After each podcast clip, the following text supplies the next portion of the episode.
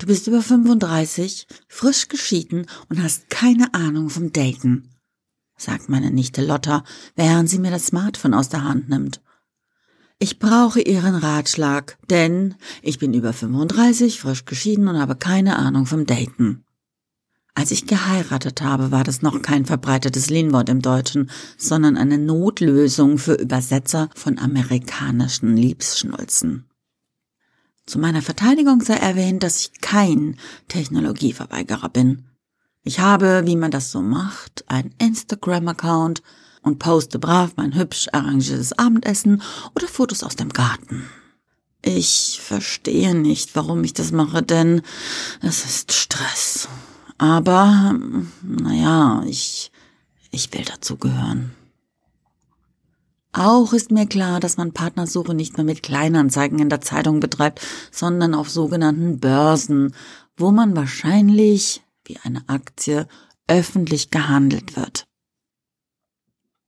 Brav meldete ich mich sogar an und war sofort von den Fragen, die man beantworten musste, überfordert.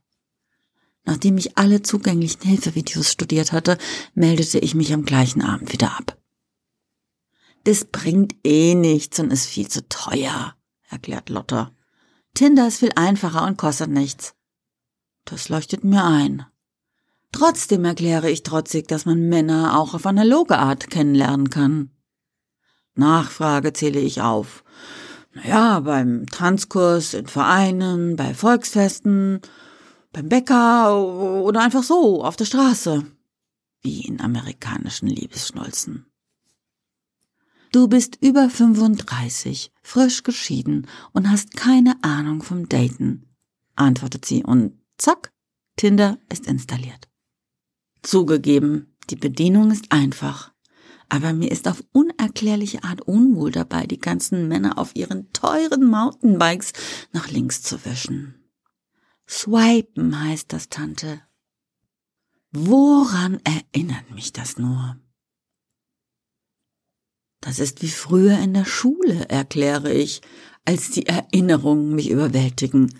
Das ist genau wie ja, nein, vielleicht. Okay. Zur Erklärung ein Flashback. Achte Klasse. In meiner Klasse gab es einen Jungen, der hieß Kai. Er musste die achte wiederholen, weil er aus England hierher gezogen war. Botschaftersohn. England, Botschaft, ein Jahr älter. Aufregend. Abgesehen davon war er groß, blond, gut gebaut, witzig und hatte das perfekte Lächeln. Ironisch die Augenbraue gelüpft, doch warme braune Augen und perfekte, vielleicht ein bisschen zu große Zähne. Naja, doch, das verwechselt sich ja. Kurzum, ich war in Kai verliebt, hoffnungslos verliebt. Betonung auf hoffnungslos. Denn ich war anders. Das ganze Jahr, auch im August, trug ich schwarz. Und fast das ganze Jahr, nur nicht im August, Rollkragenpullover. Ich hatte eine Ponyfrisur, genau wie Annika von Pippi Langstrumpf, und dicke Brillengläser auf der Nase, die meine Augen zu Punkten verkleinerten. Alle nannten mich Paulinchen, das ist die kleine Schwester von Maulwurf Pauli aus Fix und Foxy. Den ganzen Winter und den Frühling behielt ich meine Gefühle für mich. Ich liebte aus der Ferne und es machte die Sehnsucht nur größer. Erst Ende Mai verplapperte ich mich im Gespräch mit meiner Freundin Efi. Sie hatte mir ihre Gefühle für Kim Frank, den Sänger von Echt, gestanden, und ich fühlte mich unter Druck, nun auch eine Verliebtheit zu gestehen unter dem Siegel größter Verschwiegenheit. Dreimal geschworen. Darum wusste es am nächsten Tag der ganze Jahrgang. Efi hatte es nur ihrer Freundin Miriam erzählt und die am Telefon Nele, was wiederum der Chrissy mitgehört hat, der es dann Martin steckte, der zufällig der Banknachbar von Kai war. In der ersten Pause erfuhr ich, warum alle hinter meinem Rücken kicherten.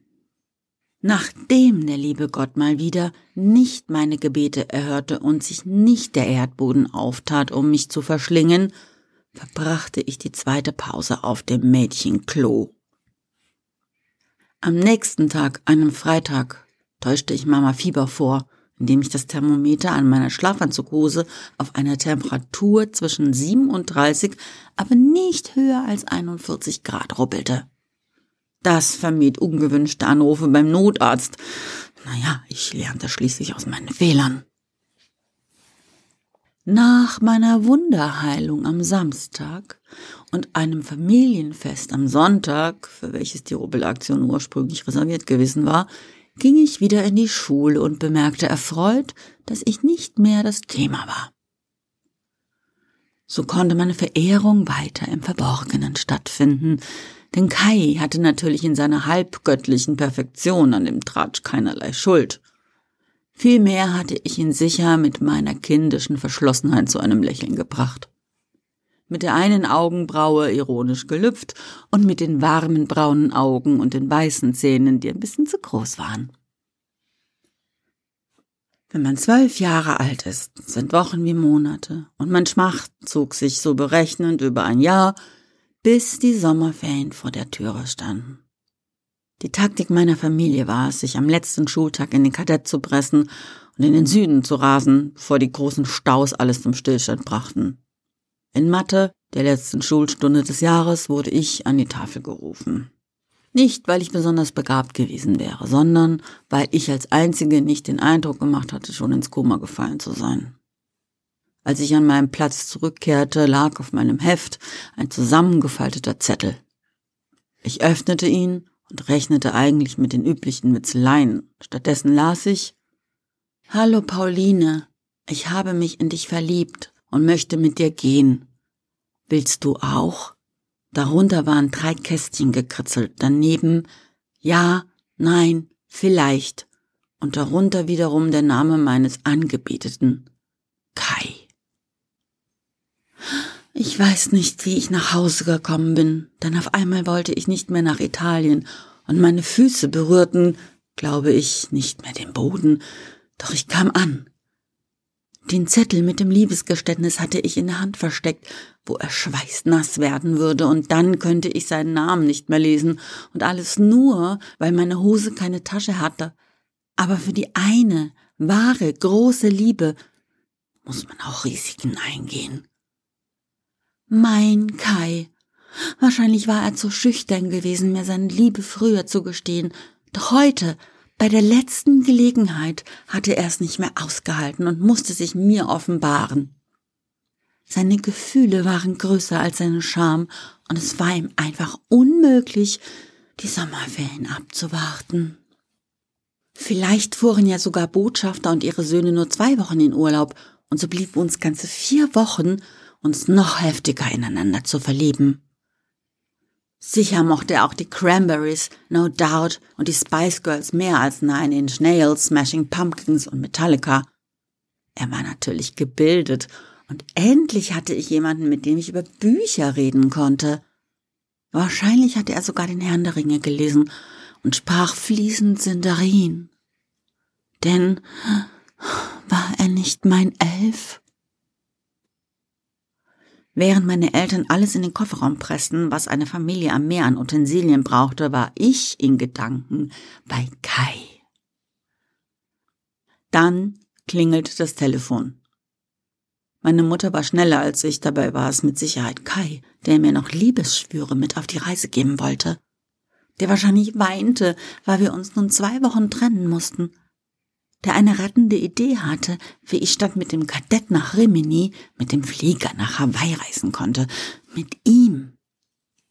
Meine Mutter verdeckte die Hörmuschel des Telefons und blickte mich fragend an. Sie sagte zögerlich, es ist ein Junge? Mein Kai. Schnell legte ich mir eine Strategie zurecht.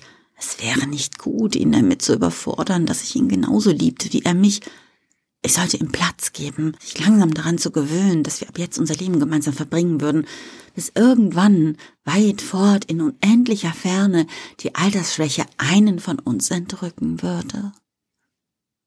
Hallo Kai, sagte ich cool. Was gibt's? Tja, also ich bin's, der Kai. Als ob ich das nicht wusste. Ich ruf dich an wegen des Zettels. Hm, also es ist nicht so, dass ich dich liebe.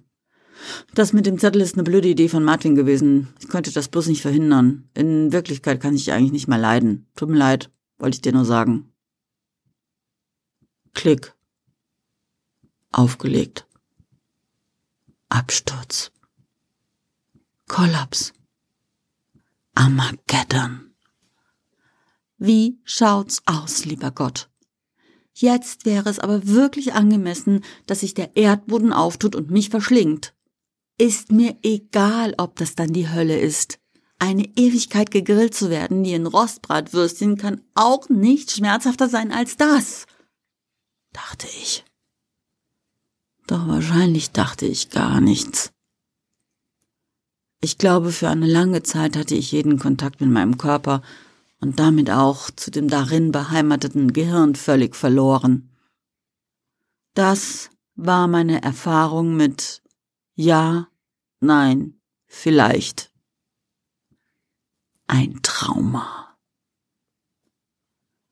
Zwölf Jahre später besuchte ich mit lieben Kolleginnen eine angesagte Bar. Wir waren nicht mehr ganz nüchtern, weil es an Geburtstagen in der Firma Prosecco gab und wegen Grippe das Verhältnis Alkohol und Feiernde zu Ungunsten unserer Hemmungen verschoben war. Da saß an der Theke Martin. Der Martin. Der Liebesbekenntnisfälscher. Der Banknachbar von Halbgott Kai. Der Freund von Chrissy, dem Bruder von Nele, der Freundin von Miriam, die wiederum die beste Freundin von Efi war. Prosecco gab mir den Mut, ihn auf seinen Betrug anzusprechen, und er antwortete völlig nüchtern. Ja, das tut mir leid. Ich war damals so in dich verschossen, aber du warst so unnahbar und ein halbes Jahr älter und so schlau und auf diese dumme Art wollte ich dir eigentlich meine Liebe gestehen. Aber dann habe ich Angst bekommen und statt Martin doch Kai hingeschrieben. Wir haben uns noch lange unterhalten und in Nostalgie gebadet. Es war ein netter Abend und danach eine nette Hochzeit. Und ein Gutteil unserer Ehe war genauso nett. Naja, wie schon am Anfang erzählt. Ich bin über 35, frisch geschieden und habe keine Ahnung von Daten. Allerdings trage ich nicht mehr ausschließlich schwarz und ich hasse Rollkragenpullover. Ich habe auch kein Annika-Pony mehr und Hosen mit richtigen Taschen und niemand nennt mich Paulinchen. Stattdessen habe ich zwei Kinder, einen Ex-Ehemann und einen tollen Beruf mit Kolleginnen, die wissen, wie man feiert. Also, gib her das Ding, Lotta. Jetzt wird geswiped, was das Display hergibt. Alle Mountainbiker, Labradorherrchen und Meeresstrandspazierer nach links, die großen Blonden und die mit Netflix und Chill im Profil nach rechts. Es kann ja nicht so schwer sein, wie Abendessen auf Instagram zu posten, oder? Ich bin über 35 und wieder zu haben und kenne keine Angst mehr vor Ja, Nein, vielleicht. Genau wie Tinder kenne ich kein Vielleicht. Wenn ja, dann aber sowas von Ja und sonst Nein kein zweiter Gedanke. Hm, das gefällt mir. Äh, äh, Moment mal, Lotta. Eine Frage noch. Was bedeutet denn das kleine Herzchen da?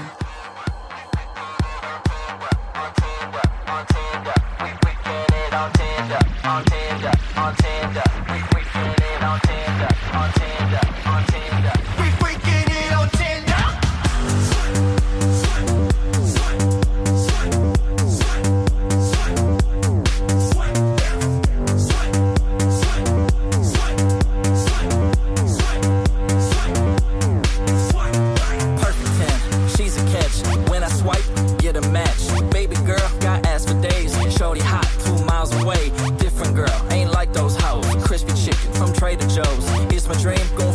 the butter hit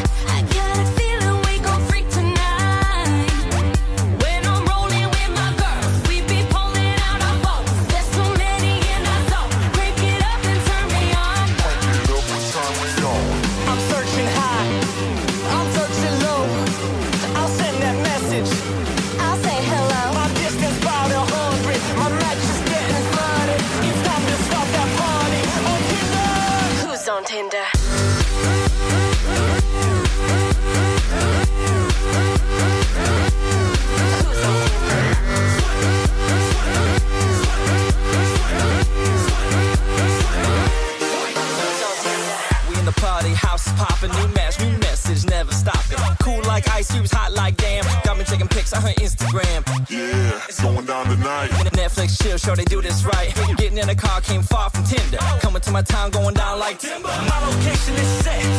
I've been placing my best. Let me see what I get. You're the baddest I met. My location is set. I've been placing my best.